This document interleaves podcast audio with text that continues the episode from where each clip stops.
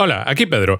Quiero abusar un poco de tu confianza y pedirte un favor. Si te gusta el episodio y crees que otros podrían disfrutarlo, por favor, compártelo con tus amigos y en tus redes sociales. Eso nos ayuda muchísimo. Más que las estrellitas de iTunes. Y por supuesto, si tienes algo que decir, llevarnos la contraria, matizar lo que hemos dicho o simplemente contarnos qué te ha parecido el episodio, en la descripción encontrarás todas las formas de ponerte en contacto con nosotros. Y siempre, siempre, siempre, gracias por escucharnos. Ya te dejo con el episodio.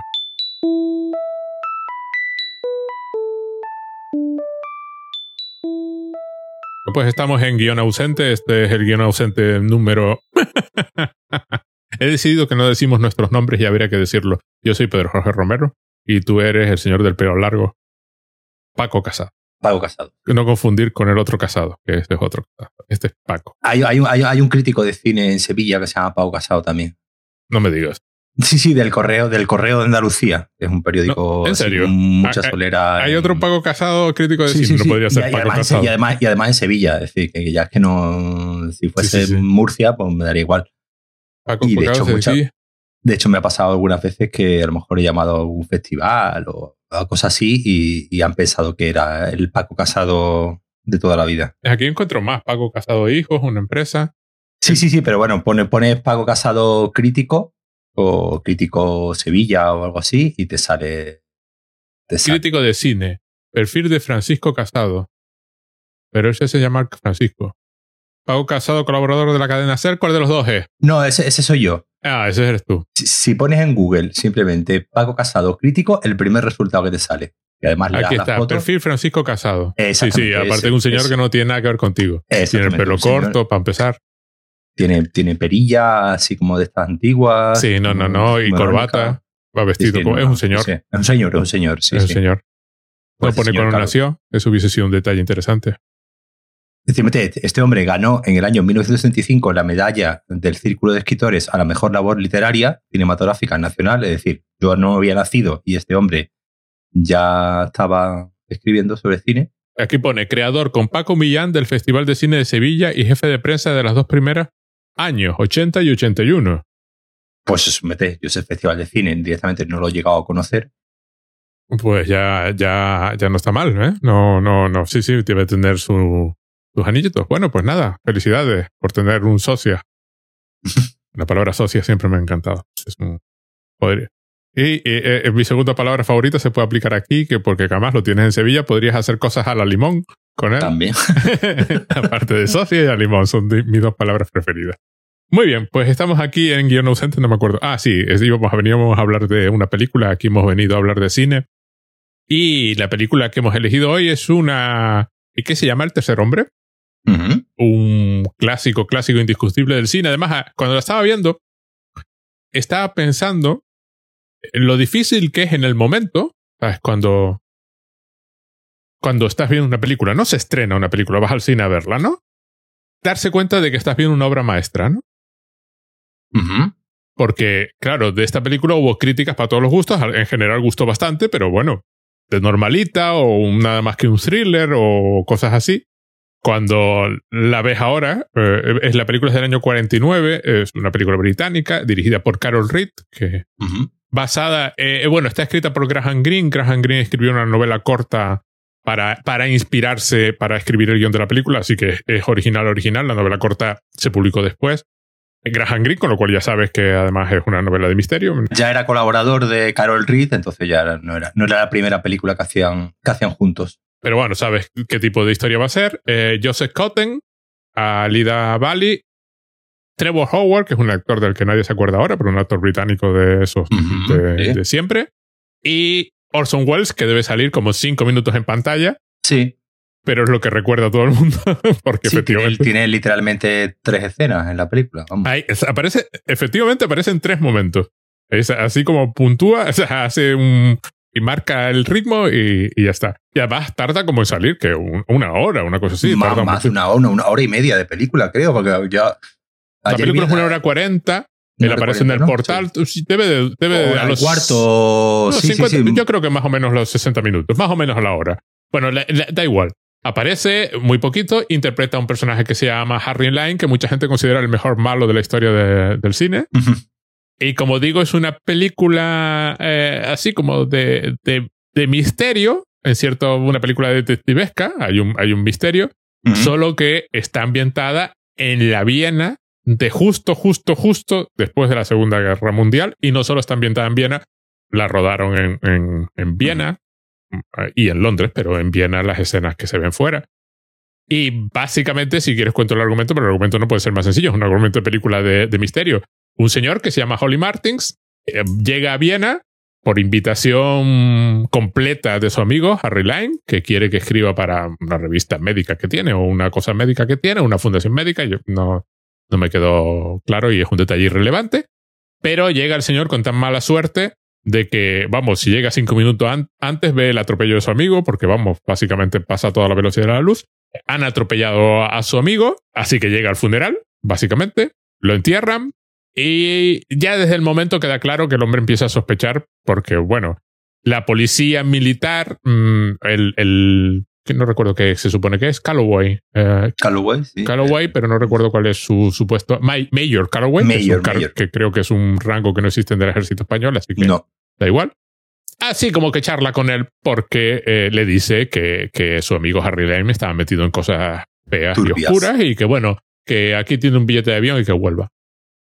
me encanta porque, porque viene acompañado por uno que se llama el Sargento Pine, que es un señor, es un personaje súper amable, súper simpático, súper, no sé, eh, súper buenachón, que le pega una hostia, pero le pega una hostia mm, así como, como, como que te pega una hostia Santa Claus, ¿no? O sea, es, es una cosa de que le pega una hostia potente porque intenta atacar a este porque está metiéndose con Harry Lime, un tío al que no ve desde hace ocho años. Lo vio por última vez en el año 39. No queda claro en qué momento transcurre la acción, pero se dice que lo vio por última vez en el año 39. Y luego en otro momento de la película a, la novia de Harry Line le dice que eso fue hace ocho años, con lo cual podemos suponer que está en el 47, más o menos, ¿no? Sí. Que este hombre, que este, que este hombre eh, es, M en las películas de James Bond. ¿Quién? El, el, el sargento Pine. el sargento. Ah, mira, no lo había pillado. Ah, mira, sí, mira. Sí, sí, claro, yo, yo viéndolo digo, este hombre me suena muchísimo su, de, esto que se ve un actor que te suena su cara de algo, pero no, lo, no le sitúas. Efectivamente, miré rápido y es eh, M en, las en todas las películas de James Bond, de, tanto de Sean Connery como de Roger Moore, porque estuvo el hombre en el, en el puesto muchísimos años. Sí, muchísimos años, sí, sí. Yo, es que, eh, yo recuerdo además que era un señor ancianísimo, vamos como el pues, tiempo, ¿no? Mm, pues yo no sé cuál, cuál fue la última que hizo de, de, James Bond, pero vamos, sería alguna de las últimas de George Roger Moore, por lo que imagínate. Sí. No, y no, y no, y no llegó con, y no llegó hasta. Estoy mirando. Yo Moonraker, creo... hasta Moonraker. Fue, la última suya fue Moonraker. Es decir, eh, eh, pues, eh, y esta película es del 49 y Moonraker del 79, pues el hombre estuvo 30 años interpretando a, a M. Bueno, Vale, eh, el hombre, eh, este señor Holly Martins, pues es un escritor de novelas de, del oeste sin mayor interés aparentemente, un hack en un momento dado se, se autodescribe, ¿no? Pero eh, es el típico americano que se cree que puede llegar a cualquier sitio y ya controlar la situación, entonces le fastidia mucho que digan que su amigo del alma, al que no ve, insisto, desde hace ocho años, guerra de por medio, una guerra entera de por medio, era una bellísima persona y que, y que esto de que era malo, al principio está indefinido qué era lo que hacía mal. Eh, no puede ser, así que se pone a investigar, aprovecha que alguien cree que es escritor de verdad para invitarlo a, una a dar una conferencia y por tanto le pagan el hotel y estas cosas y puede estar en, en, en Viena. Conoce a la novia de Harry Lime. Todo esto además sucede con bastante rapidez. Una película mm. muy ágil, ¿no? Va, hay muchos detalles, pero bueno.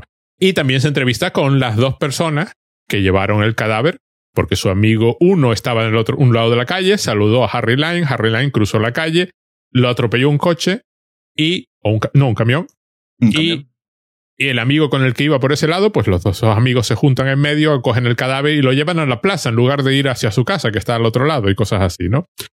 Empieza a darse cuenta de que aquello no cuadra y conoce al portero de la casa de su amigo y que le dice que allí había un tercer hombre, de ahí el título de la película, el tercer hombre, que fueron tres los que llevaron el cadáver, Luego apareció el médico y que además, aparentemente, según le cuentan, Harry Lime pues le dio tiempo ahí de dar un discurso parlamentario antes de morir, porque dejó instrucciones para todo el mundo. Mientras que el otro testigo dice que Murió instantáneamente. que murió- tuvo que morir instantáneamente porque la posición de la cabeza no dejaba lugar a dudas, ¿no? Que no vio el choque, oyó, oyó el choque, pero vio cómo lo llevaban. Que porque no declaró en la investigación, porque, bueno, esto es Viena después de la guerra, una cosa, un detalle que aparentemente a Holly Martins no le acaba de entrar en la cabeza, ¿no? De que están en Viena después de la guerra, la Viena ocupada, dividida en sectores.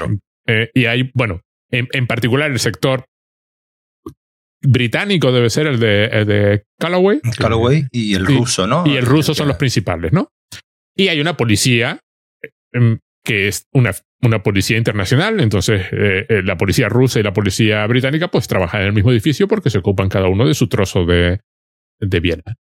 Bueno, este hombre se pone a investigar, investigar, conoce a Popescu, que es un rumano que anda por ahí, amigo de su amigo, Kurz, el médico, Winkel, que además no le sabe pronunciar el nombre, Winkel, Winkel, Winkel, eh, y la Ana en cuestión llega un punto en que, pues, le cuentan la verdad y le dicen que este hombre, Harry Lime, pues, que todavía, eh, aparentemente la policía sigue investigando porque todavía está intentando detener al resto de la banda, aunque dan por supuesto que Harry Lime mm, murió, efectivamente, en el accidente de coche, que además el que conducía el camión era su chofer. O sea, ya, ya por si las sospechas eran pocas, con lo cual, es la suposición de Holly Martin, que se cree, se cree que está en una de sus novelas del oeste, básicamente. Se cree que es el cowboy que ha llegado a resolver la situación y que Calloway es el sheriff del pueblo que además está eh, comprometido en todo el asunto. Le cuentan que efectivamente el hombre se dedicaba a diluir penicilina robada, con lo cual causó muchísimas muertes, incluyendo eh, niños. Con lo cual eh, se lo va a contar a Ana, la novia, con la que empieza a tener así un dilidio. Es el típico enamoramiento instantáneo de la película. y pues nada, le dice que él se va porque efectivamente era un criminal. Y, y la otra dice: Pues sí, era un criminal, ¿qué le vamos a hacer? Pero yo eh, No tenía quería. cariño. Con tan mala suerte que sale y se encuentra con un señor que está allí en un quicio de una puerta, que resulta ser Harry Lime, porque está vivo, porque el muerto no era el muerto, era el que robaba, eh, no era él, era el que, el celador del hospital que robaba la penicilina, ¿no? Hospitales militares. Bien, la situación es la siguiente, porque el gato de él, el gato de Harry Lime, que solo le ca- caía bien a Harry Lime, pues se acerca a este extraño que tú normalmente solo ves los pies durante la mayor parte de la... Hasta ese momento, desde que entra en escena, no solo ves los pies, ya sabes que es Harry Lime porque el gato se le acerca. Lo cual es una forma de, genial de hacer una revelación que de otra forma sería una... Porque tú sabes que es Orson Welles. Sí, sí, sí, claro. Pero si no sabes que es Orson Welles, ves de pronto aparecer la cara de un señor que tú dices, bueno, ¿y este quién es? Claro, sabes que eh, meten lo del gato para que quede claro antes y entonces ya te quede, provoque la emoción. Y luego Orson Welles le sonríe con una sonrisa de estas que es de, de niño malo que solo era él capaz de hacer. Y salen corriendo, se persiguen, es la primera vez que aparece. Con lo cual el otro va a contárselo inmediatamente a la policía porque ¿qué va a hacer? Mira, pues me he encontrado con Harry. Sigue investigando. Harry Lane aparentemente está en el sector ruso, allí protegido por los rusos porque les ha sido de utilidad. Luego descubrimos que Ana es de Checoslovaquia y los rusos han descubierto que es de Checoslovaquia y por tanto es nuestra, que me la devuelvan y me la manden Ujú. aquí. Ella tiene un pasaporte falso y aparente el que la, el que la ha denunciado es el propio Harry Lime para, como, como para salvar su propio pellejo. Y así es como se llega a una de las escenas más estupendas de la película, que es la de la Noria, que es además la que conoce todo el mundo, donde Harry Lime y este se vuelven a, a, a juntar. Hay un detalle genial de, esta, es- de toda esta parte que me encanta y luego lo comentamos. Queda claro que Harry Lime es un malo renomado. El otro decide que vale, que ayuda a la policía si eh, le dejan que la Ana eh, se vaya, ¿no? Y, la, y la arrancan de las manos de los rusos. Por supuesto, la Ana se da cuenta, le dice que es un mal amigo, que mira que traicionar al pobre Harry Lime, que solo mataban niños por, con penicilina eh, aguada y que, que, que hay que hace falta ser malvado. El otro dice, bueno, vale, pues sí, venga, no es asunto mío. Pues nada, se lo dice al policía, mira, no es asunto mío, y el policía eh, lo lleva en una escena especialmente efectiva Sí. a ver el hospital, donde tú no ves nada. El hospital donde están los niños que han sobrevivido, por desgracia, al tratamiento con la penicilina adulterada eh, para la meningitis. Tú no ves nada. la película es muy discreta en ese punto. No muestra nunca a un bebé ni a un niño. Eh, solo ves la reacción del, de Joseph Cotton, del personaje, ¿no? Y un detalle genial que son los ositos de peluche. las cunas mm. tienen ositos de peluche y las enfermeras pues los retiran y, lo, y lo, como que los meten en una especie de, de caja para volver a usarlos, dando a entender la muerte de, de alguno de los niños.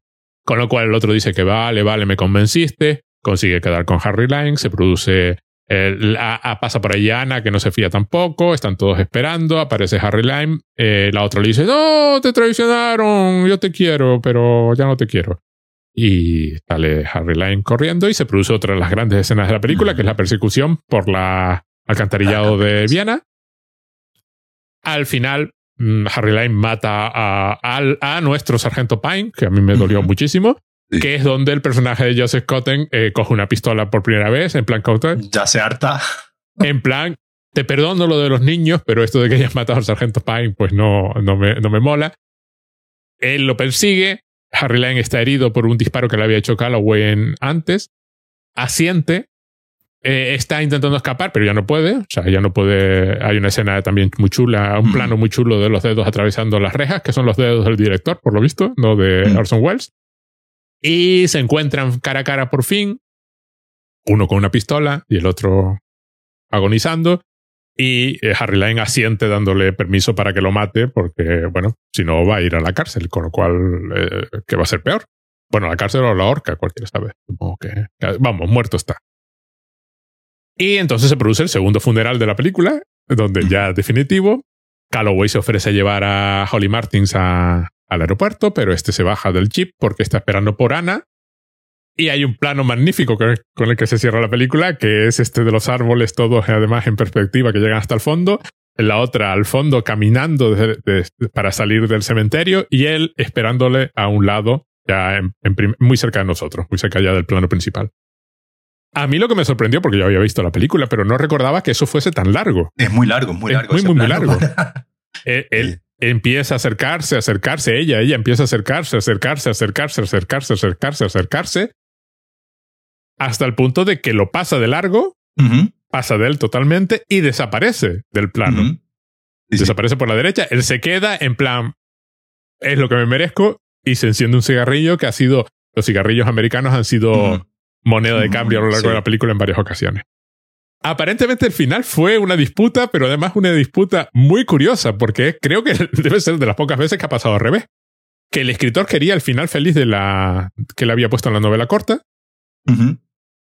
Y el director y el productor dijeron que no, que cómo iba a terminar así, que eso era una tontería y falso totalmente, que la otra tenía que estar tan enfadada que se iría de largo, que pasaría de largo.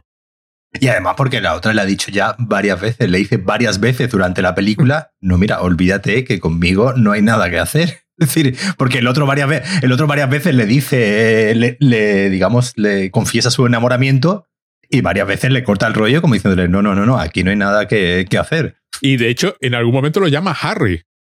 Mm, como Harry Lime. Y, y, hay, una escena también que ella se está tendida en su casa. Mm y, lleva un albornoz con las iniciales HL a Harry Lime. Es decir, no estará enamorado, pero no lo ha olvidado tampoco. Entonces, pero bueno, a lo que iba. Pero además, dura y además, una vez que ya pase, desaparece, aquello sigue durante varios segundos más. Eh, donde otro hubiese cortado, ¿no? Eh, eh, sigue, es decir, un cigarrillo en plan, bueno, pues estoy, no sabemos si llega al aeropuerto, pero debe ser un detalle irrelevante, ¿no? Lo de asombroso de esta película es primero lo expresionista que es, ¿no? Lo asombrosamente expresionista que es.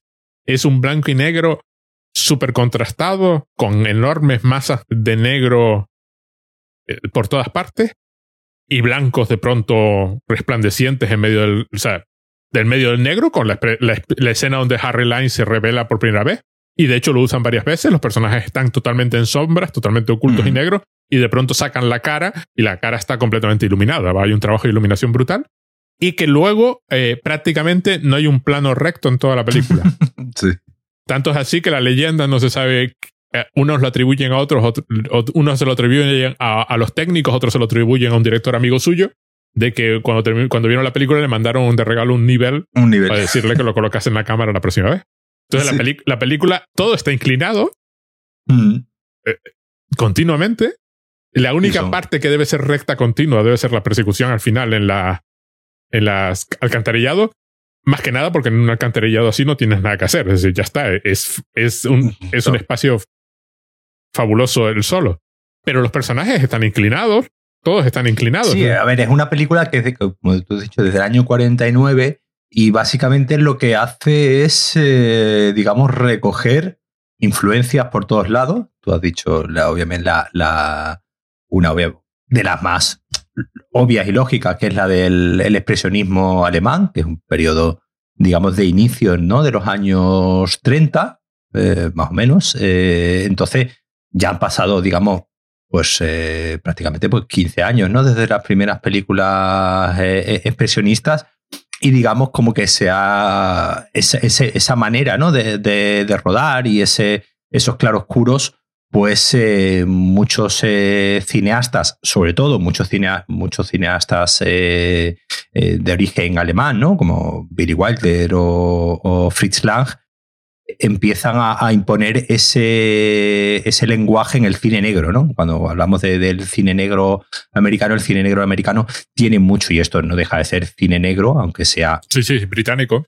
coproducción británico, británico-americana, porque es, digamos, tiene tiene dinero de ambas, eh, de ambas, de ambas, de ambas partes.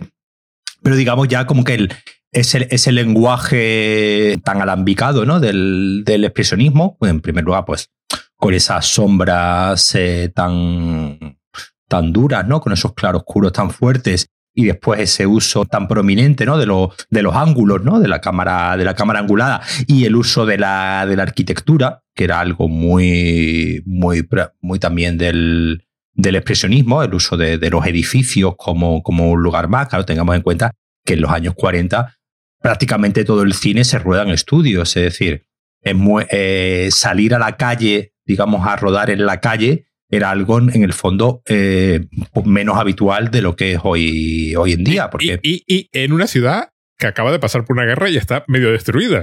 y en una ciudad, pues eso, si la película se rodó en el año 48, pues tengamos en cuenta que, vamos, que Muchas de las, eh, de las de los edificios destruidos que salen en la película eran edificios de verdad, no eran, no eran decorados, aunque bueno, ciertas partes sí se rodaron en sí se rodaron en estudios y se rodaron en decorado, sobre todo las partes donde Orson Welles no quería meterse en las alcantarillas, ¿no? De, él dijo que él, que él por las alcantarillas de Viena no se metía, entonces bueno, ahí hicieron un poco filigranas para combinar las partes de Orson Welles corriendo con las partes de la reales de la alcantarilla, pero como digo, es una, es una fecha, es una época donde todavía el, el, trabajo en exteriores era menos habitual de lo que, por ejemplo, puede ser hoy en día también. Pues, el, el, sonido, digamos, está prácticamente no recién inventado, pero bueno, era, era medianamente reciente y los equipos eran muy, muy voluminosos, es decir, las cámaras eran muy grandes, eh, todos los equipos eran muy grandes, entonces,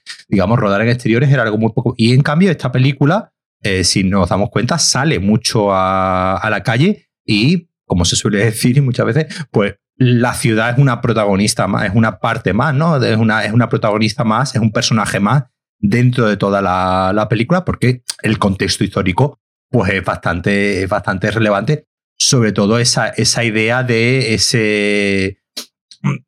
Es casi muchas veces casi como una película del oeste, ¿no? En el sentido de que, de que está como una especie de ciudad sin ley, ¿no? Es una ciudad donde, donde hay un intento, ¿no? Por, eh, incluso por parte de la policía, eh, hay un par de veces que se dice que, bueno, nosotros hacemos lo que podemos, pero es que esta ciudad eh, está, está podrida, ¿no? Está podrida y lo vemos, obviamente, y el máximo exponente pues, es el personaje de, de Harry Lime, en ese, en ese sentido. Y al final, pues lo, lo, que la película transmite muy bien es, un poco esa época de confusión que hay en, en, Europa justo después de la Segunda Guerra Mundial, ¿no? Donde se está intentando construir algo que viene de una podredumbre moral eh, absoluta, sí. Absoluta, que nos ha llevado a la Segunda Guerra Mundial y de la que aún no, nos hemos derecho, deshecho. Es decir, que la, la guerra ha terminado, pero hay otra, digamos, guerra, y ahí está muy bien eh, eh, llevado el tema de las alcantarillas. Hay otra guerra, digamos, eh, por debajo de la, por debajo de la ciudad, por el subsuelo de la, eso, pues que había una, una, todavía una, una guerra, una guerra subterránea, una guerra por debajo del, de la ciudad, donde pues personajes como Harry Lane estaban todavía haciendo negocio de la guerra y pues obviamente pues uno de los temas de la, de la película y lo menciona muy bien muy bien el personaje de, Orson Welles que pues la guerra al final no deja de ser un negocio para mucha para mucha gente. Y ahí ah. está pues la, la famosa frase del, del reloj de Cuco y Suiza que en 500 años de democracia y paz pues solamente consiguió inventar el, el reloj de Cuco. Claro, que es además una frase totalmente falsa, pero Sí, sí, sí, posiblemente. Pero aparentemente fue una cuestión de timing, le faltaba una frase. Para cerrar, quería, quería cerrar con algo épico y con algo contundente. Pasaba algo y era una cuestión de... entonces se, se, inventó esa frase el tío sobre la marcha, creo, que es su, su gran aportación a la película, porque además es una cosa que recuerda a todo el mundo. Lo que nadie parece darse cuenta es que lo está diciendo el malo maloso de la película, un señor que se dedica a matar niños, ¿no? O sea, entonces eh, hay gente que se la toma en serio, ¿no? Que, y aparte que ni siquiera es verdad en el contexto histórico, pero se la toma en serio en plan de que, bueno, los Borgias ahí con tanta guerra en Italia, pero tuvieron a Leonardo... 30 años de Borgia y, y 500 años de paz. Y, eh, y, tuvieron el Renacimiento y 500 años de paz, el reloj de Cuco, que son realmente de la, de la Selva Negra, pero bueno, da igual. Bueno. Eh, el asunto está en que efectivamente Viena es un personaje, es una pasada cómo está representada Viena. Creo que tenían cuatro equipos de cámaras corriendo por Viena, haciendo, rodando continuamente, y creo que el hombre estaba con todo el día con speed para poder mantenerse despierto, o Benzadrina. Bueno, Benzadrina, yo no tengo ni idea de lo que es cada cosa. Y que además también ves una, un detalle curioso, ves en muchísimas ocasiones la reacción de la gente que está en la calle. Hmm. Sí, pasan, y, y, claro, son rostros así mostrados con, con también, de nuevo, de esa forma como muy expresionista, ¿no? Como muy, como muy, muy marcados. Además tiene una película llena de estos primeros planos de cine negro.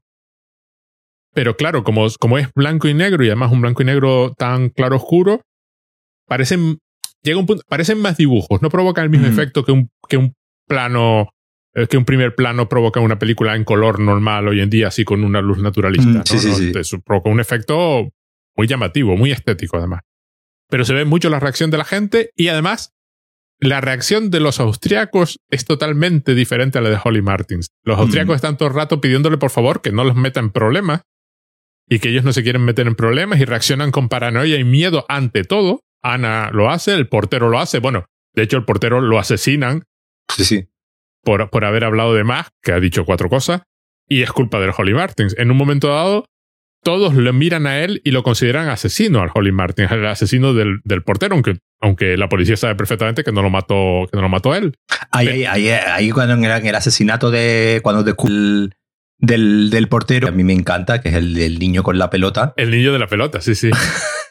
el niño de la pelota que lo hemos visto en una cena, en un par de cenas o antes. que parece totalmente random cuando aparece la primera, la primera vez. que aparece, pues él está discutiendo, ¿no? Con el, con el portero, está viendo que el portero, digamos, hay algo, ¿no? Que no le quiere contar y hay un poco una de las primeras veces que le dicen, mire usted, deje de preguntar que nos está metiendo, nos está poniendo en un compromiso, ¿no? Eh, no, queremos, no queremos contestarle, no queremos hablar con usted porque eh, si hablamos eh, nos, puede, nos puede ocurrir algo digamos, discute, ¿no? Con el, con el portero. Y hay un niño, y hay un niño con una pelota que en ese momento, en esa escena, es un simple testigo, ¿no? O sea, el niño está ahí en una esquina viendo cómo ese, ese señor americano discute con el, con el portero y no le damos más, más importancia, ¿no? Pues ese, digamos, una. De repente, de repente se fija, ¿no? En ese, en ese personaje de, un niño, pues, ah, un niño de 7, 8 años, con una, un niño pequeño con una, con una pelota.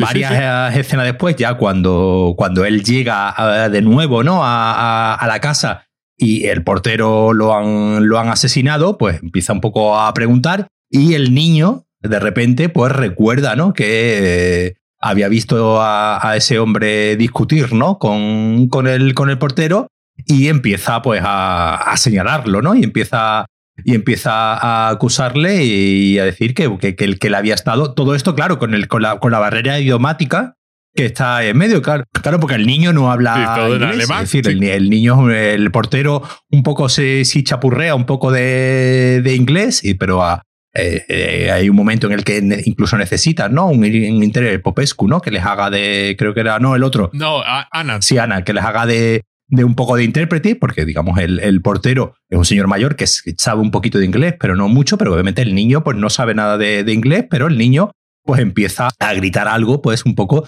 eh, queriendo explicarle a los demás que, que, ese hombre está... Pero además con mucha alegría, lo hace como un niño. O sea, está muy... Sí, sí, sí, sí, sí, sí, sí.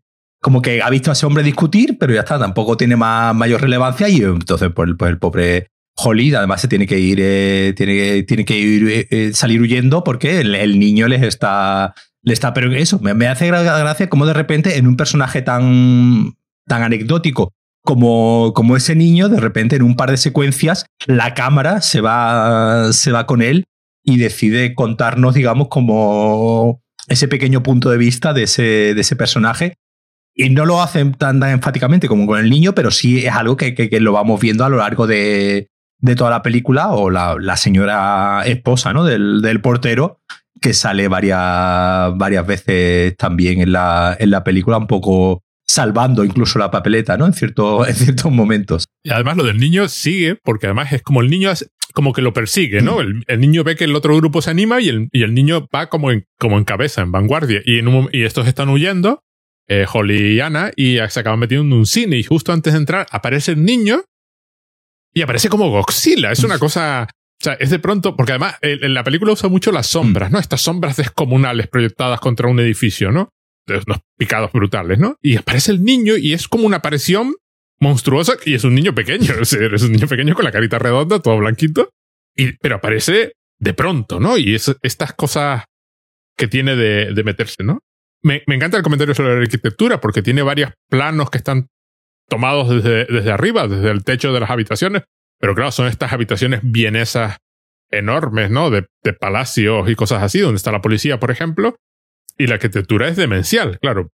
Con la cámara colocada ahí y eh, las líneas convergiendo cada una donde le da la gana porque está todo al revés y inclinado para provocar esta sensación de inquietud de, de lugar que no es estable, mm. claro, de lugar que acaba de salir de la guerra. O sea, todo está inclinado, todos los planos, los personajes están inclinados. Me encantan porque la cámara, incluso para tomar, para sacar a los personajes hablando, está inclinada y los personajes pues están hacia la izquierda o hacia la derecha, normalmente hacia la, hacia la izquierda, ¿no? Y eso lo lleva al paroxismo en la escena del, en un momento genial que me encanta del, que no, no lo vi la primera vez que la vi, pero lo vi ahora, que es cuando están en la Noria, mm. ellos están en la góndola de la Noria, sube arriba todo este discurso de esto es un puntito, a ti qué más te da si paran o no paran, que de nuevo lo está diciendo el malo, ¿entiendes? No, no, no hay que tomarlo como una lección vital, lo está diciendo el malo de la película. Y eh, en cierto momento están eh, Joseph Cotten, eh, Harry, Colin, Holly Martins y Orson Welles, de Harry Lime, hablando. Está uno frente al otro. Eh, Holly está a la izquierda, Orson Welles está a la derecha. Están inclinados hacia la izquierda. Está, está el personaje Orson Welles como que ocupa en ese momento una, una posición de superioridad, ¿no? Y entonces, le, eh, porque lo acaba de amenazar, como qué fácil sería tirarlo de la góndola, pegarle un tiro, tirarlo de la góndola, nadie va a mirar si le pegaron un tiro antes de salir de la góndola una vez que llega al suelo eh, Joseph Scott además hace un gesto muy, muy, muy gracioso, se agarra, a, la, se agarra y entonces empieza este, este plano, ¿no?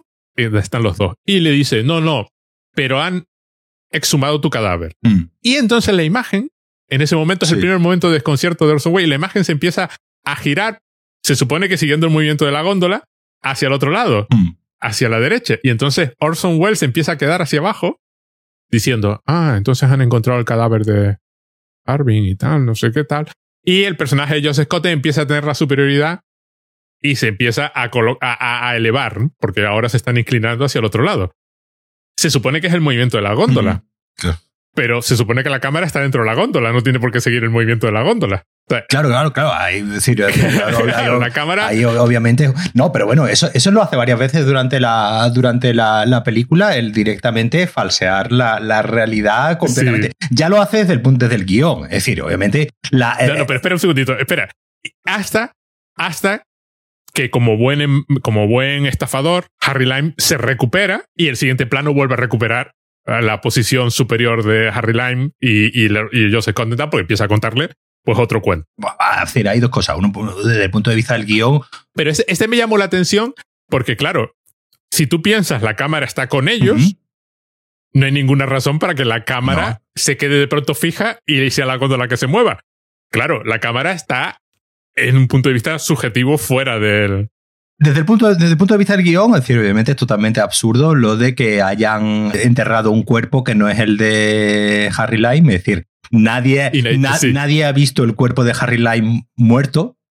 Es decir, mm. y se fían de lo que digan dos amigos suyos, ¿no? Que sabes que son colaboradores suyos. Son colaboradores suyos. Es decir, obviamente eso desde un punto de vista lógico, pues obviamente no tiene más, el más mínimo sentido, pero al final es como, como ocurría en Hitchcock y, y esta película tiene mucho de, de Hitchcockiano, obviamente, pues obviamente pues eso, eso es, un es un detalle eh, totalmente sin importancia que, que simplemente sirve para eh, hacernos avanzar la trama y poco más. Y obviamente no tiene la más mínima lógica. Y desde el punto de vista ya eh, visual, narrativo, visual mm, estético, eh, la primera aparición de Harry Lime eh, pues, eh, es completamente inventada en el sentido de que supuestamente la luz que a él le, cae, ¿no? La, luz que a él le, ilumina no tiene, no, tiene, no tiene ningún sentido, porque lo que vemos es que es una señora en la, que, enciende la, luz, digamos, en la misma fachada donde está Harry Lime. Harry Lime está está, digamos, en el abajo, ¿no? En el escondido, en, el portal. Y quien enciende la luz, pues es alguien de ese mismo portal. Y, pero en cambio, la luz que a él le ilumina es una luz totalmente frontal.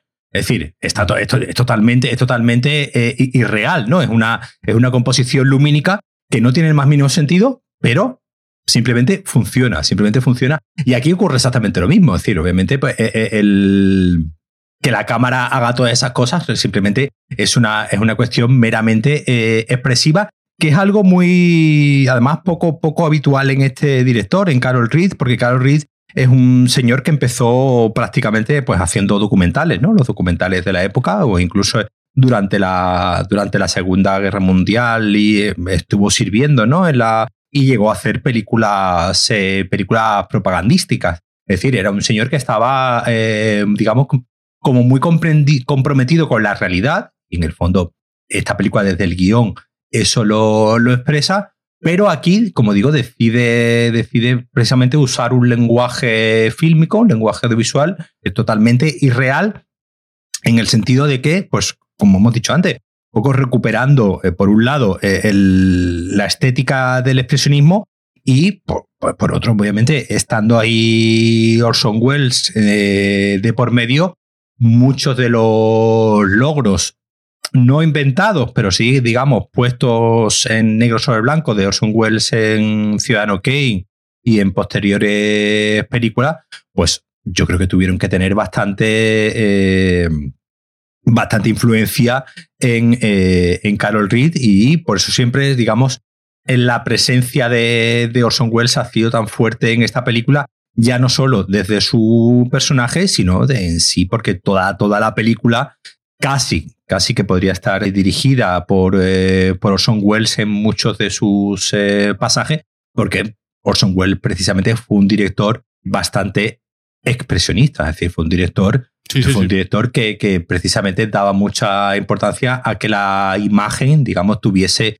eh, siempre una, una expresividad bastante potente y que precisamente él viniendo del teatro, la, sus películas fuesen lo menos, eh, lo menos teatral posible. Y es algo que aquí, en conjunción con, pues eso, con el talento de Graham Greene y con el del propio Son Wells, que digamos como que impregna ¿no? toda, la, toda la película, consigue. El, tema de la. Tú, tú estabas diciendo el, la escena esta del, de, de, la Noria, ¿no? pues hay un, vemos otro, otro ejemplo de, de arquitectura y además de, de arquitectura, de, en este caso un, un, lugar construido para el ocio, no es un lugar construido para, para vivir. Que, que, es asombroso que sea real y sobreviviese. Sí, sí, sí claro, claro dime tú a mí, dime a mí en, una, en una ciudad que, que, que acaba de salir de qué necesidad tiene de una Noria, ¿sabes?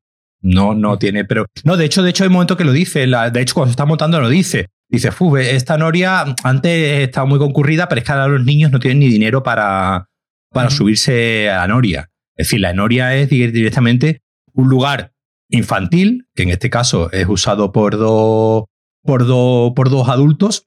En primer lugar, para seguridad, porque obviamente pues ahí pues nadie les va a ver, nadie les va a ver. Él está, supuestamente él está muerto y si se sube ahí a la noria, pues nadie les va a ver. Y, sí, además están en, ese momento están en el sector, en el sector ruso, y aparte les sirve pues precisamente para esa metáfora. no, lo conté antes, eh, no lo conté antes, el, eh, el plan consiste en atraerlo al sector internacional, a, sacarlo del sector ruso. Y, le sirve, y le sirve precisamente para, para, para esta metáfora de eh, estas personas vistas desde aquí arriba son unas hormiguitas y si uno de estos hormiguitas deja de moverse tampoco pasa pasa nada. Obviamente aquí ya entramos en el, un tema que muy interesante que, plantea la, película, que es el de esta superioridad moral, ¿no? Que, se, que el propio... Que digamos que, en un momento dado que la, guerra proporciona, ¿no? La, guerra proporciona que haya una serie, de, una serie de. ya no de vencedores y vencidos, sino de personas que sufren y personas que se benefician ¿no? de, ese, de ese sufrimiento, independientemente de que, están, de que estén en el sector de, de los vencedores o de, de los vencidos. Aquí, pues, a los rusos ¿no? se les pinta como también como parte de los vencedores, pero los rusos, pues, obviamente, no, no les sentó nada bien la, la película. Igual que no sentó nada bien la película en general eh, en Austria, ¿no? En la película cuando, se, cuando se estrenó cuando se estrenó allí, pues digamos, duró unas cuantas semanas en, en cartelera precisamente porque lo último, de lo último que tenían ganas de, ver eh, esa, esa especie de anticipación, una, una película que es un poco incluso anticipación al neorrealismo italiano, es decir, siendo una película tremendamente esteticista, eh, una película muy estética, no, no es una película digamos, de, de, de, gramática eh, documental, por decirlo de alguna manera, sí es una película que temáticamente eh, entronca mucho con lo que sería el neorrealismo italiano posteriormente a la hora de pues, presentar, digamos, cuáles fueron las secuelas de la guerra en la población, digamos, de andar por, por casa. Pues eso, una chica checoslovaca, unos niños, pues eh, desgraciadamente afectados por una penicilina mal estado,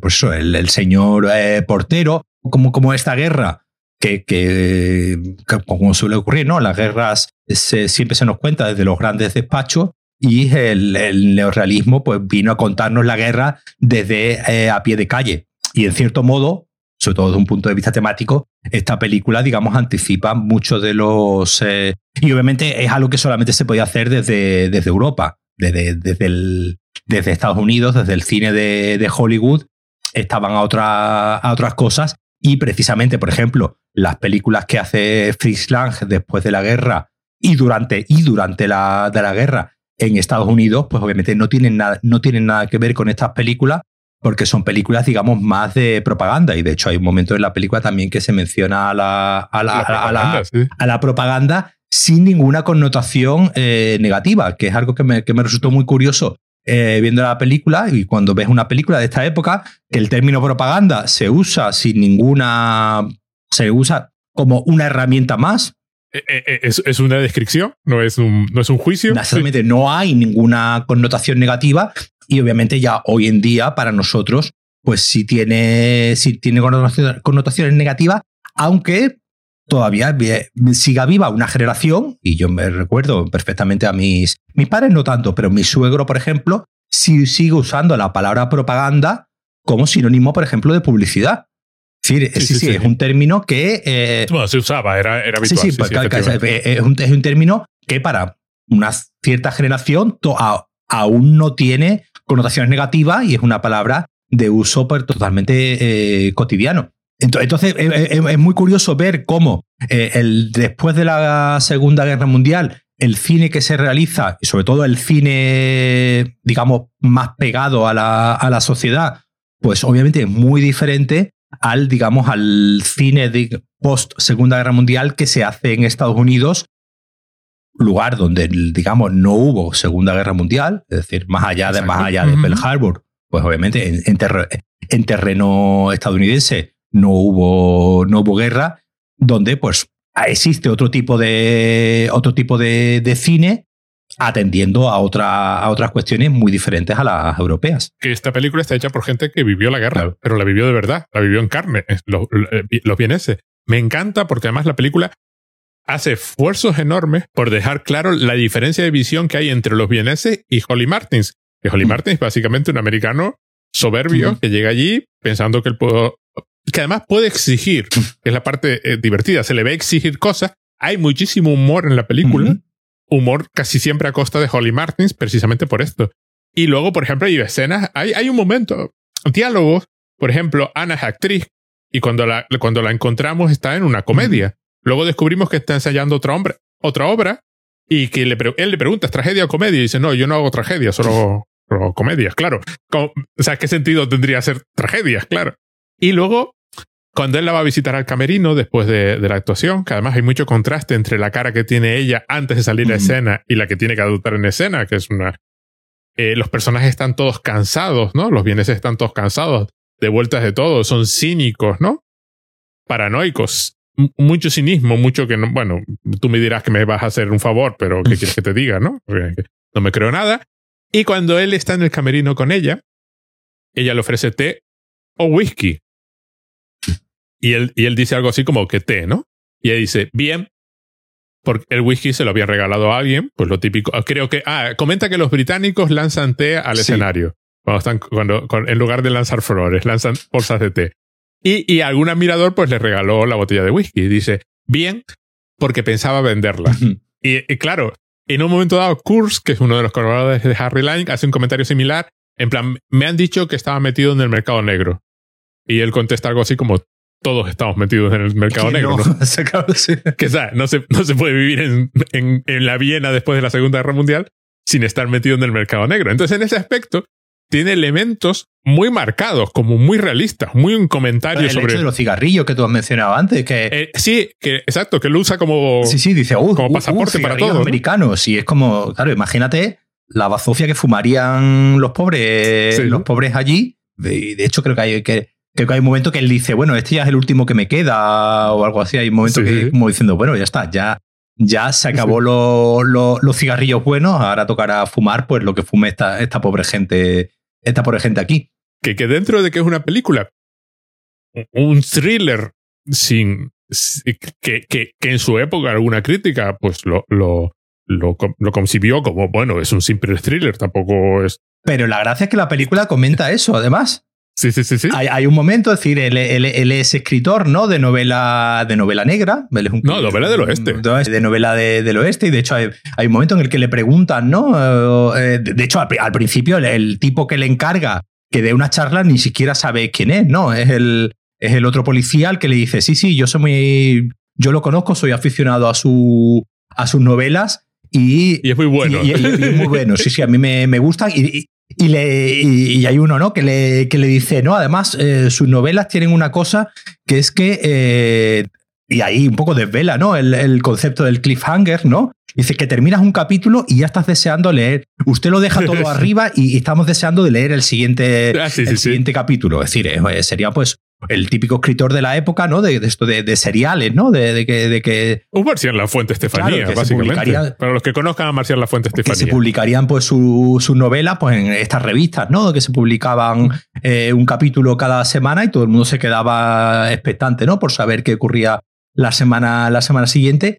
La película hay un momento que incluso habla, pues, esta de legitima, esta legitimación cultural, ¿no? De la novela negra y del, y del thriller, ¿no? O, de, o al menos del, del género del, de los, mm, en cierto modo, mal llamados géneros populares, ¿no? De la novela del oeste, de la novela policíaca, de la novela. Y eh, al principio, pues el, el señor este que le contrata, o, o, que le digamos que le deja dormir en el hotel a cambio de que dé una aburridísima charla. Conferencias sobre la novela sobre moderna. La novela moderna, eh, pues eh, eh, al principio este hombre no sabe ni, ni siquiera quién es, porque le, él no deja de ser pues, un escritor un poco de chichinabo, ¿no? Un escritor un escritor que probablemente en Estados Unidos sea muy popular, pero en la culta Europa. No, no, ni siquiera en Estados Unidos, porque eh, está, es, es, tan muerto de hambre que su amigo le tuvo que mandar el billete para venirse a, a Viena. Es decir, Harry Line lo pagó todo. O sea, se da a entender que el hombre no tiene ni trabajo. Es decir, escribe sus novelitas y que, bueno, se le conoce, pero debe de ganar una mierda. Pero que, que por eso no conoce nadie. Y además me encanta porque además la película se burla de él sí, en sí, varias sí, ocasiones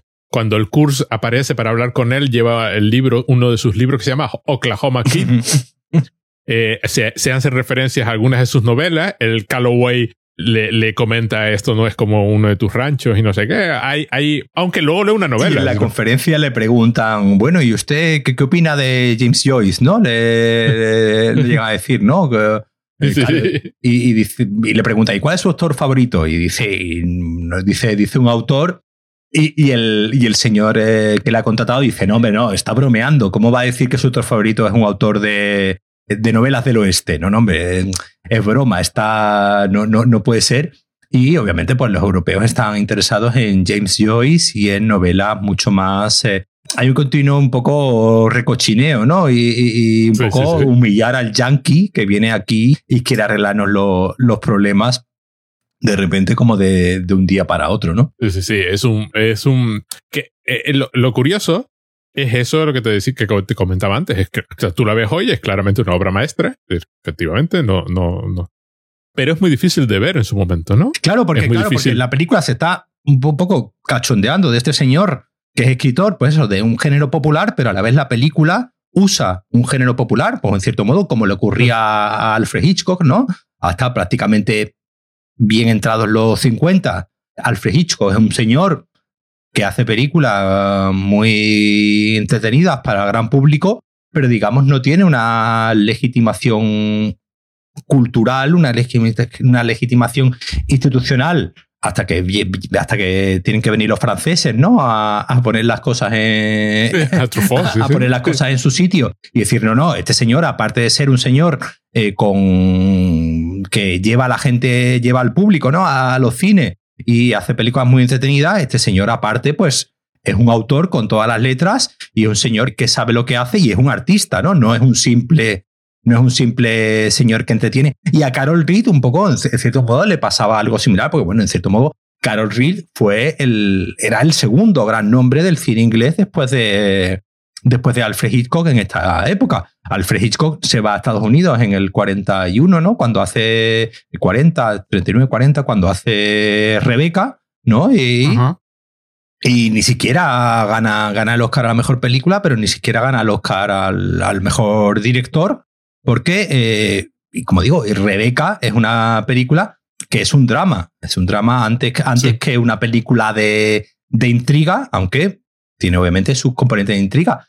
Alfred Hitchcock no volvería a, ganar eh, ningún Oscar y de hecho Carol Reed sí conseguiría el señor ganar más Oscars que, que Alfred Hitchcock, en cierto modo plegándose a la industria y Carol Reed no es un señor que tiene grandes películas, pero es un señor de carrera irregular, ¿no? No, no, tuvo, no tuvo una continuidad, pues, como digo, como si tuvo, como si tuvo Alfred Hitchcock. Sobre todo no, tuvo una continuidad en cuanto a la calidad ¿no? de sus películas. Tiene grandes destellos de, en varias de sus películas, pero digamos, fue un hombre un tanto irregular. Pero la, bueno, tiene una obra maestra, ya lo Claro, claro, sí, pero, pero, pero que digamos que no, que no es un Alfred Hitchcock en el sentido de que. Eh, sí, que en, el caso de Alfred Hitchcock podríamos discutir cuál es la obra maestra. Claro, aquí me, eh, Carol Reed, pues eh, sí, después hizo Oliver, hizo otras películas.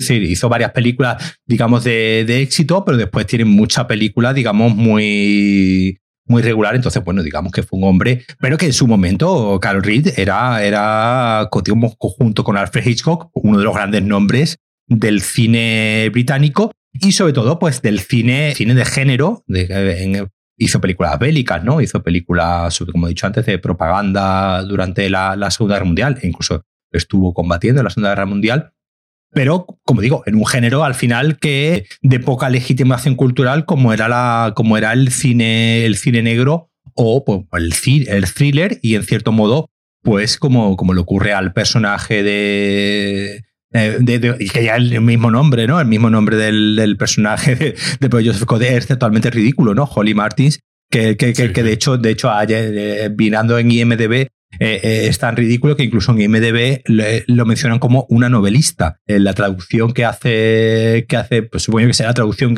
automática que hace IMDB, eh, considera que Holly, pues el nombre de es, el nombre de mujer, ¿no? No es hombre de, de, hombre. Y hay, creo, que incluso hay un momento que hay alguien que como que tuerce el, gesto cuando dicen que él se llama Holly, ¿no? Que es un nombre de Holly. Sí, sí, sí, pues, Es no, no un nombre precisamente eh, ni, muy masculino ni muy masculino americano, ¿no? De señor, De, señor de novela de, del oeste, ¿no? Que, supuestamente pues tiene que ser lo más macho del mundo y, que ha habido y, y, su nombre es Holly Martins, que pues suena a nombre de, chica, de chica totalmente. Entonces, eh, es bastante curioso, gracioso cómo la película precisamente juega con esa idea.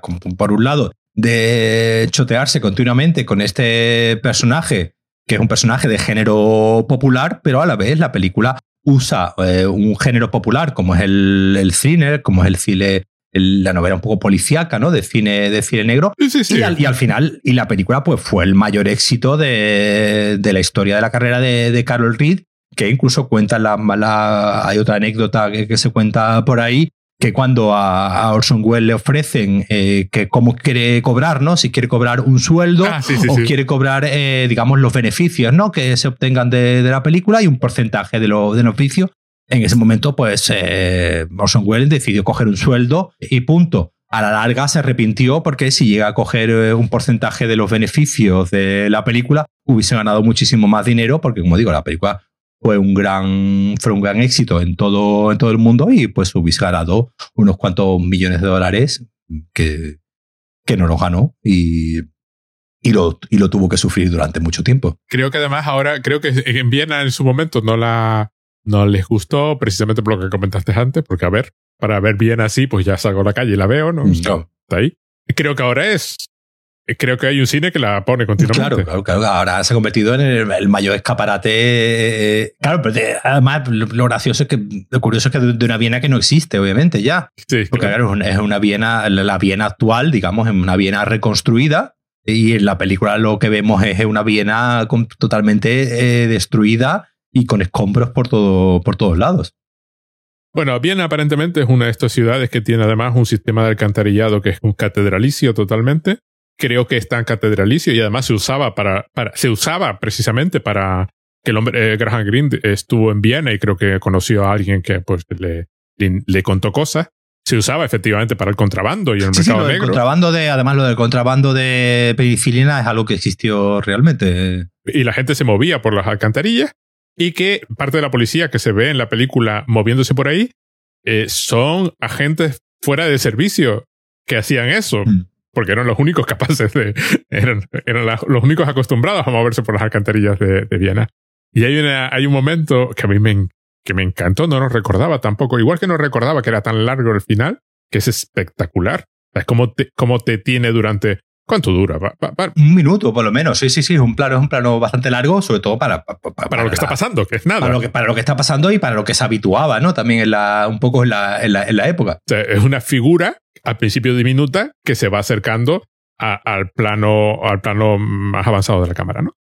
Pero en un momento dado, el personaje de Orson Welles eh, está en medio de lo que parece una sala enorme de, de, las, de las alcantarillas de Viena llena de pasillos por todas partes, hay puntos de entrada y salida por todas partes, y está inmóvil oyendo lo que, el sonido que le llega por los distintos túneles, ¿no? Mm.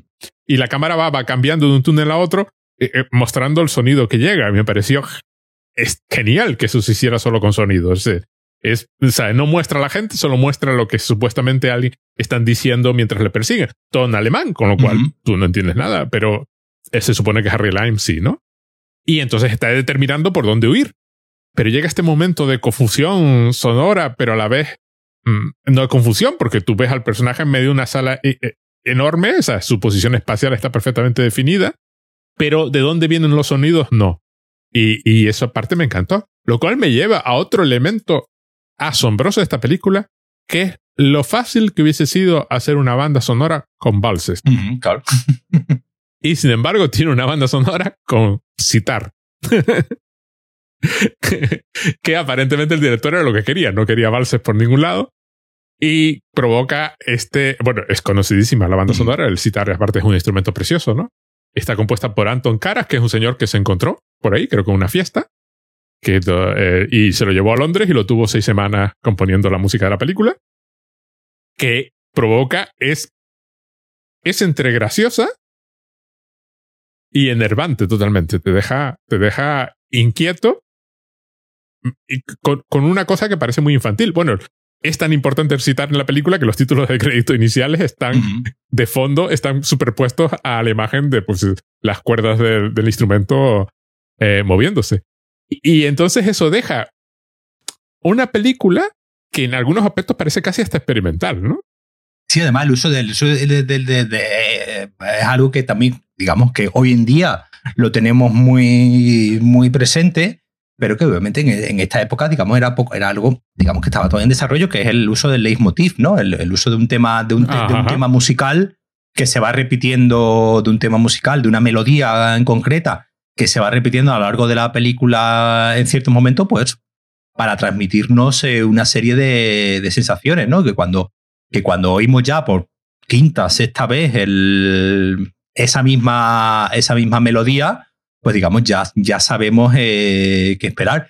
Y eso es algo que, que, es algo un poco que viene heredado ¿no? de, la, de, la música clásica ¿no? y, de la, sobre todo de la ópera, ¿no? donde el, uso del, del leitmotiv ¿no? y de la repetición es muy, está muy presente, pero que aquí, digamos, lo lleva a una de las grandes cotas ¿no? Del, de la historia del cine, porque al final se, se, mucha gente escuchando esta, esta melodía no, no eh, no se tiene claro muchas veces si, si, es una melodía que ya existía previamente, fue compuesta para la película. Eh, mucha gente incluso la tiene como una eh, melodía, melodía clásica de toda la vida y no, no, es... es de la película. no, aparte de que podemos garantizar, aunque no hayas visto la película, que has oído. Sí, sí, sí, sí, sí, esa melodía. es esa melodía, porque además es...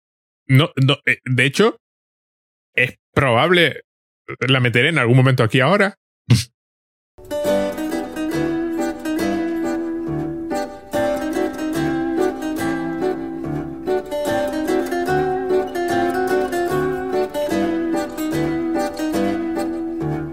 pero que la vuelvas a oír y pienses, ah, sí, sí, porque además se graba en la memoria. Sí, sí, sí, sí.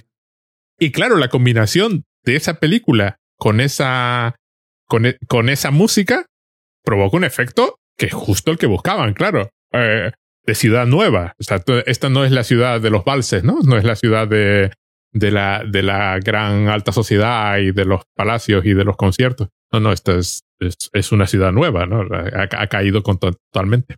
Por cierto, también hablando de lo que dijiste antes de la, de la imagen y cómo está todo falseado, estas sombras enormes que se proyectan sobre los edificios indican una fuente de luz que está básicamente en el suelo, aparte de una fuente de luz potentísima. Claro que es absurdo, no está en ningún lado, nunca ves una fuente de luz en el suelo, pero ves unas sombras descomunales proyectándose sobre, sobre edificios completamente iluminados. Es que eso, eso, es lo que eso es lo que inventa cierto modo, eso es lo que inventa el expresionismo, ¿no? El, decir, eh, vamos a olvidarnos de la verosimilitud, ¿no? Vamos a olvidarnos eh, y vamos a. Y esto es una película. Esto no es como, como, hablaba, como, como aquella vez, esto no es una ventana al mundo, esto no es una ventana a la realidad, esto no es la realidad, esto es una película. Y entonces vamos a usar herramientas y vamos a usar un, lenguaje que es propio del cine, que no, es que no es propio del teatro, que no es propio de la literatura, que no es propio de la pintura.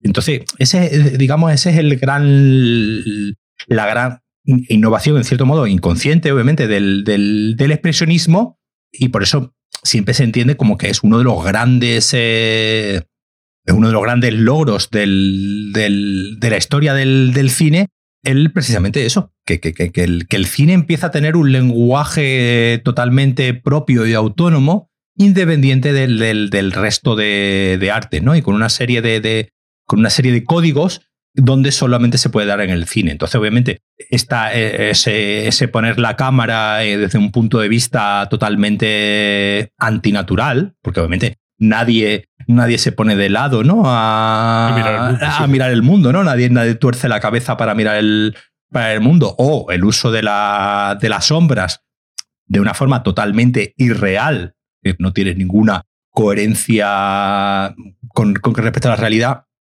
Aquí, como digo, ya han pasado una serie de, años y junto con los logros del propio Orson Welles eh, en Ciudadano Kane, que no es que, nuevamente, que no es que invente nada, pero sí, digamos, eh, recoge influencias de muchos sitios y las vuelca en otro cine posible, o como ocurriría ¿no? con la siguiente película de, Orson Welles, la del Cuarto Mandamiento de Magnificent Amberson, que también es una película muchísimo más expresionista y ahí, ahí sí usa Orson Welles muchísimo más lo igualmente los planos eh, estos planos picados y contrapicados totalmente totalmente como digo anti antinaturales aquí ya digamos eh, adquiere ya una categoría. Entonces claro estamos ante una película eh, donde la lógica la lógica argumental salta por sus aires a la mínima que como suele ocurrir no en todas las novelas en todas las películas de cine negro y la novela negra, en cuanto te pones a, rascar Graham Greene, que es un señor que no, que no solamente trabajó como guionista, sino que obviamente tuvo una carrera en el mundo de ya de la literatura por sí, por sí misma, pero es una época donde, donde, muchos guionistas ¿no? de, de, cine, de muchos escritores de cine, de cine negro, Raymond Chandler y toda la plana mayor ¿no? de cine negro de, de la época, eh, trabajan mucho en cine y bueno, famosa es aquella, aquella eh, anécdota, ¿no? no recuerdo ahora mismo que creo que era Raymond Charler, ¿no? En el en no sé qué película con Humphrey Bogart, ahora mismo no lo pongo en pie, donde cuando estaban haciendo la adaptación de la, de la película se daban, se daban cuenta de que le faltaba un muerto, ¿no? O que le faltaba, que hay un, había un asesinato que se quedaba sin, sin resolver y el propio Raymond Chandler no, caía, ¿no? Lo revisó y dijo, hostia, es verdad, Aquí hay un muerto que de repente que se queda sin resolver, no sabemos qué ha pasado con él. Hay, un momento, tanto en el cine como en la literatura, donde, y obviamente aquí Alfred Hitchcock pues, juega un papel clave, donde la verosimilitud, donde la plausibilidad deja de, deja de tener eh, sentido y el cine empieza a jugar con unas herramientas donde la lógica, eh, Alfred Hitchcock siempre llamaba a, los críticos como our friends the plausibles, nuestros amigos los plausibles, porque él precisamente eh, eh, se quejaba mucho de que los críticos de cine siempre estaban muy pendientes de si algo tenía lógica o no dentro de la narración y si no tenía lógica. obviamente, pues como, como digo, como ocurre en gran parte del cine de Alfred Hitchcock y como ocurre con esta película, si obviamente nos ponemos a mirarlo todo desde el punto de vista, desde el prisma de la lógica y la verosimilitud, pues obviamente se, cae, ¿no? El castillo de, naipes que te, que te monta, pero obviamente no, esa no es la idea. Eh, y, analizar una, peli hacer una película como esta desde esos puntos de vista, pues obviamente sería totalmente irreal. Sí, pero Cinema Sins ha hecho mucho daño. Claro, es decir, yo lo, a ver, lo de Cinema Sins y lo de Honest Trailers y todas estas cosas, yo, yo, yo los entiendo más como eh, piezas de humor, no como piezas de... No, pero en el caso de Honest Trailers son piezas de humor. En el caso de Cinema Sins hay un doble juego de... Estoy haciendo humor, pero esto va en serio, ¿eh? Pero estoy haciendo humor. Sí, sí, decir. ¿eh?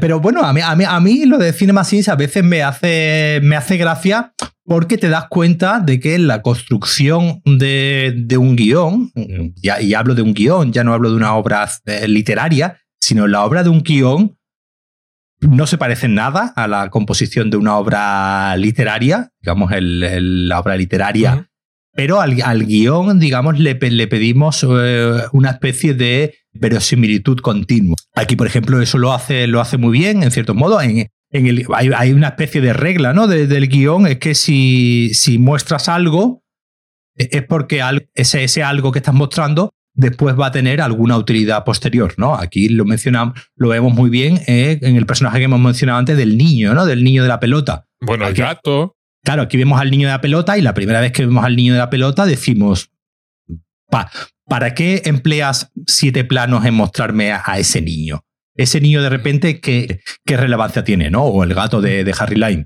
Y pues varias secuencias eh, después, pues al gato lo usa para de repente que se acerque a un zapato y ya sabemos que eh, ahí está Harry Lime o, el niño posteriormente que eh, empieza a, decirle al resto de, vecinos ¿no? que ese hombre ha estado discutiendo con el, con el portero. Eso es muy, obviamente, muy, una estrategia de muy de guion cinematográfico, que es pues ir adelantando cosas que voy a usar eh, posteriormente. Obviamente esta regla la puedes usar para despistar o como pues, que es algo muy habitual también pues, en, los Houdinits, ¿no? Esto, esto, eh, eh, eh, esto no deja, esto no es, esta, en sí, este no es una película que se base, pero digamos, los, los, los, guionistas, estos guionistas que posteriormente harían cine negro, eh, pues eh, precisamente esto lo harían, lo harían, lo tomarían como norma, ¿no? El, el dar continuamente falsas pistas, en, el,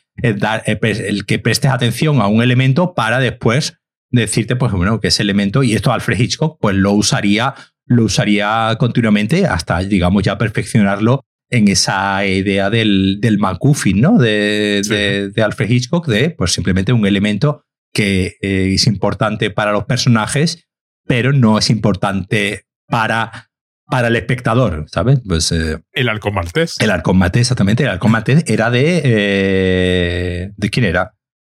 de, de Chandler. De Chandler, por ejemplo. Digo, pues aquí vemos... No sé. Aquí vemos. la novela es de. no, de Hammett. De Hammett, pues, de Dashiell Hammett. Pues, pues, y es del 41, pues es que en los años 40 fue brutal la cantidad de, precisamente, autores de novela negra norteamericana, hemos dicho Dashiell Hammett, Raymond Chandler, el propio Graham Greene, eh, eh, obviamente, que participaron como, como, como guionistas y precisamente eh, contribuyendo a que el cine negro se convirtiese en, el, en, el, en un paradigma de cine construido de, cine construido en un terreno cinematográfico, aunque muchas veces proviniese de material eh, literario, donde la lógica pues empezaba a saltar por los, por los aires y entramos en un, en un terreno ya eh, totalmente cinematográfica, cinematográfico donde otras cosas, pues como pues eso, una película como El Halcón Maltés o, o está, se me viene a la cabeza, tener o no tener, ¿no? De, eh, también de, de, Howard, de Howard Hawks, también con, con este, con, con, con Humphrey Bogart. Eh, eh, tener y no tener está basada en William Faulkner. era en una novela de Hemingway con guion de William Faulkner. Es decir, para que, para que veas aquí la cantidad de grandes nombres que de repente se meten en el, en el, en el terreno del cine negro americano, cogiendo, como digo, logros visuales del cine alemán, muchas veces con directores eh, como Billy Wilder o, o Fritz Lang, que vienen del, del, cine europeo, y de repente convirtiendo un género que, que, digamos, bastardo, en el sentido de que era un género popular, ¿no? Un género que no tenía ningún ningún reconocimiento intelectual, ¿no? Esto era novela negra de consumo rápido y de repente escriben en los años 40 grandes eh, páginas de la historia del cine o bueno, o ya más, más tarde el propio Orson Welles con, con Set de Mal que eh, digamos, eh, digamos es como la última gran obra del cine negro americano clásico ya con una serie de componentes muy modernos, como pues, pues, el plano secuencia ese del de ese tema, que básicamente es todo expresividad sin ningún ánimo narrativo, más allá de un señor por una bomba en un lado de la frontera y explotan en el otro lado de la frontera. Eso mismo lo podía haber contado con cuatro planos y eh, cuatro planos, con unos cuantos de planos, y Orson Welles decide optar por la expresividad. Al final es lo que, es lo que empieza a primar aquí, es la, expresividad por encima del, del, fondo, sobre todo del fondo lógico. Ah, lo, cual deja una gramática irreal, paradójicamente muy adecuada para contar la realidad social, que es lo que le pasa al cine negro y a la novela negra. Y en este caso se ve en el tercer hombre, se ve lo fácil que a la película le resulta introducir la Viena del momento y a los personajes que viven ahí y su condición social y su situación en una trama totalmente de quién hizo qué y Harry Lane está vivo o muerto. Es, es, eso es asombroso, ¿no? Porque eh, eh, tenemos, la, tenemos la impresión, esta idea, tú la has comentado alguna vez al hablar de la, de la típica película que se hace para festivales de tema social, ¿no? Tenemos la idea de, de, que hay una especie de realismo que es el que te permite hablar de, del, de temas sociales, pero el realismo no es más que una forma de contar, como otra cualquiera. Y aquí tenemos una forma de contar totalmente artificial, artificiosa, que, que hace sus comentarios sobre la sobre la, la, la, guerra, la Viena y el punto de vista de... Y además, en, en, una escena que dura tres minutos, que es la de la, la de la Noria, ¿no? tampoco, es, tampoco es media hora de película. Es muy rápida. Es sobre el cinismo de la guerra, ¿no? y, y, la forma de mirar a, los, a las personas como, como objetos de los que te puedes beneficiar. Eso en una trama que no es eh, eh, usando los elementos de eso, de cine negro. Sí, sí, de, de, cine negro y, que, y que eh, ¿A quién, a quién tú, tú, has mencionado antes, ¿no? Al autor este, ¿no? De novelas del, del oeste, Estefanía, ¿no? ¿Era? La parcial La Fuente Estefanía. Que, que, que bueno, pues el, que tenga el que tenga algo de edad y tenga algún abuelo, pues probablemente. Eh, eh que abuelo o padre, en mi caso. Abuelo o padre, eh, que le pregunte a, a, su abuelo o a su padre, que seguro que, que la conoce. Y entonces, el, y, pero ocurre también, ¿no? Con el, con el cine, con el cine del oeste, por mucho, por mucho John Ford que, que John Ford sí siempre tuvo legitimidad, pero John Ford, por ejemplo, tuvo legitimidad siempre en, la, en sus películas dramáticas. En sus películas del oeste, siempre, digamos, siempre había. Mm, hasta, obviamente, hasta que no. Hasta que no llegan los años 60 y el, digamos, el cine del oeste empieza a, mm, en cierto modo, a intelectualizarse, pero el cine del oeste, como el cine policiaco, es visto como un género menor, un género de las clases populares, un género, y precisamente pues ahí eso viene de, la, de estas novelitas de, de intriga y de... Bueno, sigue ocurriendo, ¿no? Bueno, siempre ocurrió, ¿no? Con Agatha Christie. Agatha Christie siempre ha sido pues una una señora, una abuelita que escribía novelas de, intriga. Pero Agatha Christie nunca ha tenido un. dentro del mundo de la literatura, pues le, pasa como un poco como a Jane Austen, ¿no? Es, es literatura como. siempre está como en, el, en un segundo. Eh, una especie de segunda división, ¿no? De. de y, y, ocurre, pues y por eso siempre ha habido, ¿no? Tanta. Tan, tanta, bueno, ha habido mucho, mucho gran nombre femenino dentro de la novela negra. Tenemos el, ejemplo de, de, Agatha Christie o de Patricia Highsmith, ¿no? Eh, pero precisamente porque era el lugar donde podían ser comerciales. Entonces, eh, la novela negra siempre ha tenido un componente, un componente comercial que obviamente pues, es lo que le ha impedido que, que tenga ese componente legitimador. Pues curiosamente, El Tercer Hombre fue uno de mis primeros DVD, eh, la edición de Criterion, además, la compré, compré El Tercer Hombre y eh, La Bella y la Bestia de Cocteau. Es otra película que me encanta. Y me alegra mucho haberla vuelto a ver. Es, es, es, impresionante, es impresionante, impresionante. Además, me encanta lo rápida que es. Dura un minuto cuarenta. Creo que, las, hubo versiones 11 minutos más cortas, la versión americana. O la versión actual es una hora cuarenta y algo, cerca de, y, y, es espectacular de principio a fin. Además, me encanta el aura esta que le da Orson Welles, si lo sabes, ¿no? Además, es una película, es una película anti-spoilers, porque, eh, porque lo que hemos dicho, así que al, al, supuestamente el personaje de Orson Welles no nos enteramos que está, ir toda la, durante toda la película creemos que su personaje está muerto y es una película que ya en el cartel te pone que el personaje está vivo. ¿Sabes? Entonces, es una película que hoy como se suele decir, hoy no podría hacerse porque eh, mucha gente se quejaría de que ya en el mismo cartel me están haciendo un spoiler, que es que el personaje de Harry Lime está vivo. Además, me encanta porque eh, podrías argumentar que el spoiler está en los títulos de crédito. En cuanto sale el nombre de Orson Welles y no sale en la película durante una hora, tú preguntas qué, qué está pasando, quién es él. Pero me encanta porque, eh, porque nosotros tenemos esta idea de, de, que en el pasado eran como súper ingenuos, ¿no? y que no sabían.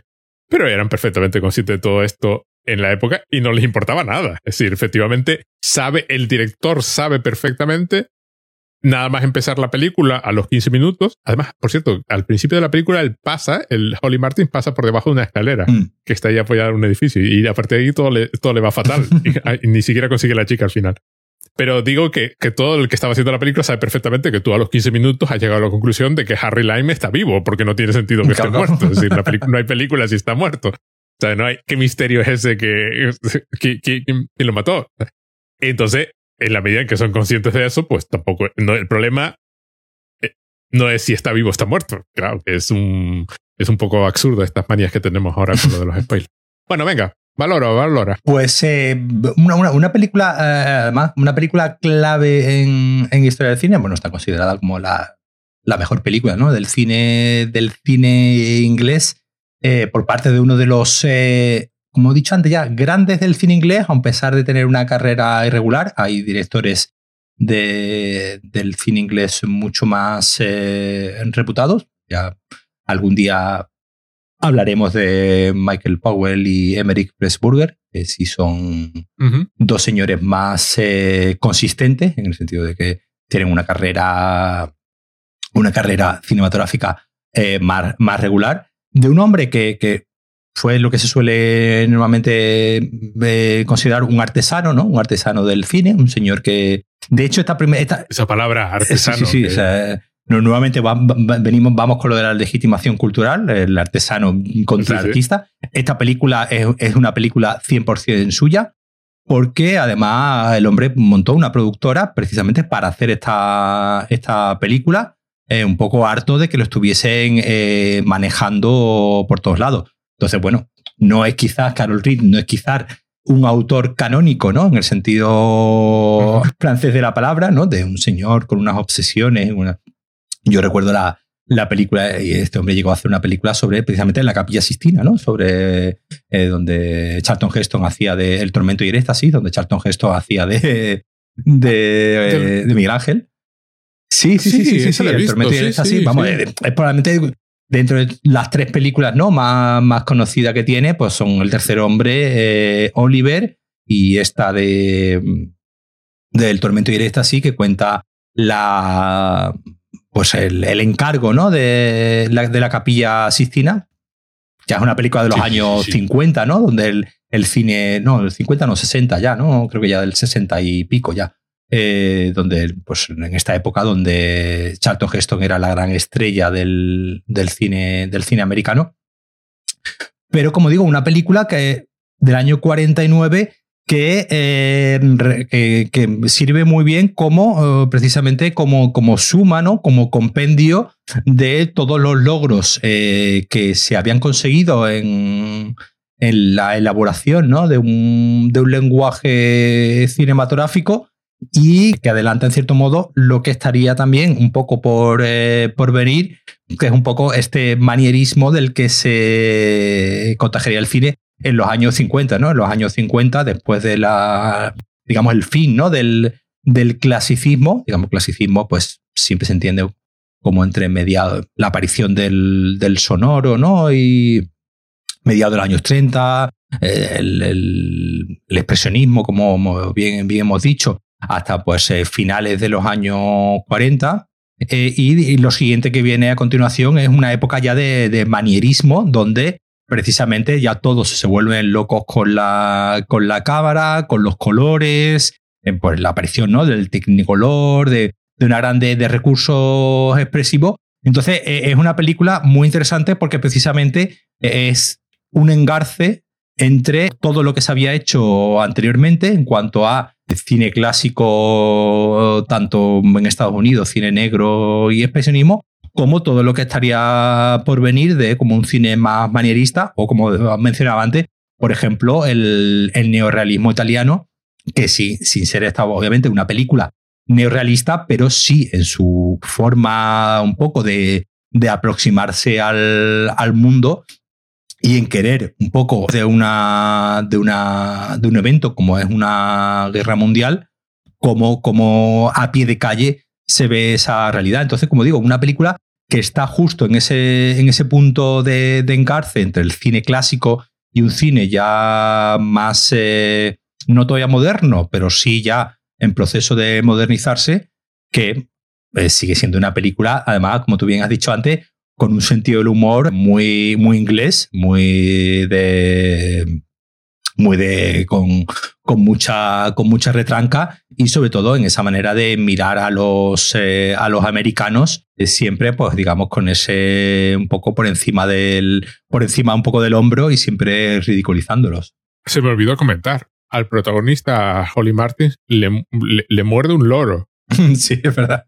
Eh, yo, yo no puedo dejar de Y hay un momento que él lo dice y dice, bueno, a ver, se podría inventar una historia, una historia menos plausible, ¿no? Sí, déjate de bromas. Además, le dice, además lo dice un par de veces hasta el momento ya que ya empieza a decirlo y ya renuncia porque sabe lo que le van a comentar.